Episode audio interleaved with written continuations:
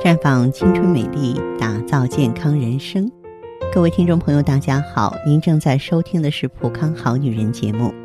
健康美丽热线已经为您开通了。您有任何关于健康养生方面的问题，可以在微信公众号搜索“普康好女人”，普是黄浦江的浦，康是健康的康。添加关注后，直接恢复健康自测，那么您呢就可以对自己身体有一个综合的评判了。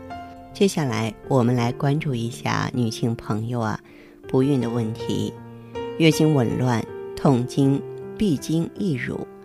这些症状都有可能是女性不孕的黄牌警告。女性朋友出现这些症状的时候，一定要及时面对，不能忽略。育龄期的女性要注意了，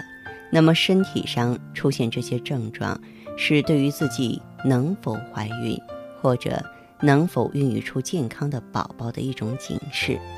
所以呢，当出现这些特殊情况的时候，咱们要紧张起来。首先就是月经紊乱，月经提早或延迟，经量过多、过少，经期明显延长。月经紊乱大部分跟内分泌失调。黄体功能不全以及子宫内膜炎症有关系，也有的女孩子年龄超过十八岁了还没有来月经，月经来潮后啊，有时连续停经超过六个月。那么，当患有子宫、卵巢性、垂体性下丘脑不孕的时候，都容易出现闭经。还有就是痛经。呃，特别是那种继发性痛经，说原来啊没有痛经病史，但是最近在月经期间突然出现腹部疼痛了，这样你要找原因，因为当子宫内膜异位、盆腔炎、子宫肌瘤、子宫发育不良、子宫位置异常，都会出现行经腹痛啊，还有呢月经前后诸症。啊，说每次在月经前后呢，出现乳胀、头痛、浮肿、发烧、痤疮，导致这些原因出现的啊，这个情况呢，也是因为内分泌失调，是黄体功能不健全，也会导致不孕症。还有呢，就是白带异常，白带增多，颜色黄，有气味儿，呈豆腐样或水样，伴有外阴的瘙痒疼痛。白带异常增多，往往伴随着阴道炎、宫颈糜烂、子宫内膜炎、附件炎、盆腔炎，对不对？那么这些炎症，自然呢是咱们不能够怀孕的障碍。还有呢，腹痛，像慢性小腹部疼痛、两侧腹部隐痛或腰底部疼痛，这往往是盆腔炎、子宫颈炎、卵巢炎、子宫内膜炎、子宫。卵巢肿瘤时会出现的症状，易乳也是不容易忽视的。说不是在哺乳期，但是乳房呢挤压之后啊，有乳汁溢出，这往往是大问题，跟下丘脑功能不全呀、垂体肿瘤、泌乳素瘤、原发性甲减、慢性肾功能衰竭有关系，也有可能是跟避避孕药还有利血平这些降压药有关系。但是易乳经常合并闭经，经常会导致不孕，这个问题是不容忽视的。有一个现实我们必须要面对，那就是现在不孕的人口越来越多，呃，婚后一年到两年都没有受孕成功，很多人就非常担心了。当然，这个怀孕不成功，除了刚才我说的这些器质性的身体病变之外，心理因素。也会影响到受孕，而且呢，这个希望尽快要上宝宝是夫妻最诚心祈求孕期的，但是压力过大反而会影响受孕，影响不孕症的诊治过程。目前呢，有太多的例子可以证实精神压力对孕育的影响，比方说。有的夫妻检查之后没有任何明显问题，就是多年不孕，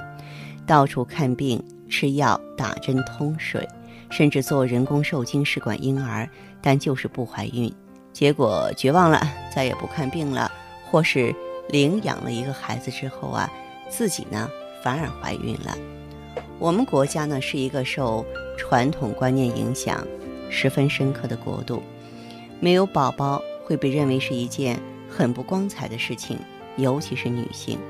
由此产生的羞辱感、自卑感以及家庭婚姻的不稳定，会让他们产生抑郁、焦虑的心理障碍，甚至是心理心灵的扭曲，受到的伤害和压力有的时候不亚于癌症，特别是呢有一些老人。好心办坏事儿啊！我记得在我的工作当中，曾经呢，这个接接到过呢，这个一位婆婆给儿媳妇呢这个咨询问题，呃，然后的话呢，儿媳妇在一边话不多，这婆婆拿着电话不放哈，然后这个说来说去，那个着急，那个心里啊，说了一会儿，然后我自己都觉得压力很大了，何况是她的这个。呃，一边的儿媳妇呢，是吧？我想说什么呢？这种来自于家庭的过分的关注和施压，可能会适得其反。所以，我觉得不管是婆婆也好，不管是娘家妈也好，你们一定要体谅不孕夫妻的心情。那周围的亲人朋友啊，也不要过于热心啊，千万不要给他们压力。比方说啊，这个为了让他们及早的怀孕，对儿媳呀、女儿的月经过分关注啊，这会造成无形的压力，对正常的受孕是不利的。而希望早日抱上宝宝的夫妻，也一定要理性的在医生指导下，正确的认识自己，放下包袱，回归或是选择原本正常的工作和生活。老人有时候着急，咱们可以理解。但是千万不要让他们的压力变成自己的压力。还有了，有一个现象呢，我们也不得不说，随着信息产业的发展，治疗不孕不育的信息啊，也是铺天盖地的席卷而来。什么中医秘方啊、专家会诊呀、包怀孕呀、免费检查等等，各种名目的广告令人眼花缭乱，给不孕不育患者造成了严重误导。加上不孕不育患者求子心切，病急乱投医，对这些广告缺乏辨别，很可能会造成金钱、精力和时间的浪费，甚至还可能错失治疗的最佳时机，造成终身不孕的严重后果。那么，有人觉得怀不上孩子是女方出问题了，这是最大的误区。不少家庭在出现怀孕的障碍之后啊，首先把矛头指向女方，认定是女方出了问题，而大多数女性朋友也都认为是自己的问题。这里有传统错误观念的影响是不正确的，因为在不孕夫妻当中，单纯女性因素占百分之三十到四十，单纯男方因素占百分之二十到三十。双方因素共占百分之三十，还有百分之五到十的不明原因，因此不孕的治疗要求夫妻双方共同就诊，而且男方的检查比较简单，容易筛查，而女方的病因诊断呢，往往需要一些侵入性的手术检查，比方说做宫腔镜啊、腹腔镜啊，有损伤、有风险，而且也有经济上的压力。有一位。女性朋友呢，求医五年多啊，所有的检查都做了，然后她的病历啊都是拿个背包装着，就是没有发现什么问题。后来呢，在我的强烈建议下呢，她的丈夫呢也是硬着头皮到医院检查。原来她那个丈夫理直气壮的啊，认定的就是妻子的问题。后来呢，这个丈夫终于同意检查了，结果是发现这个冤假错案。为什么呢？因为她的丈夫患有无精症啊，这个为什么？因为他这个无精症的话呢，我们知道没有健康的精子的话呢，他就没有办法让对方受孕。他是小的时候啊得这个腮腺炎并发呢睾丸炎造成的，所以你说那个女性朋友冤不冤啊？这五年多来受了多少罪？可是。花的这个钱成千上万，有没有价值啊？一分钱的价值都没有，对不对？啊，这样的例子在生活当中啊是不少见的。所以呢，每当有女性朋友打来电话向我问这个问题的时候呢，我总是要求说男方一定要做检查。如果说男方不做检查的话，那么你的问题的话呢，我会稍后考虑哈。我也觉得这个怀孕呢是一个家庭的事情，那么作为男方的话，别太大男子主义哈。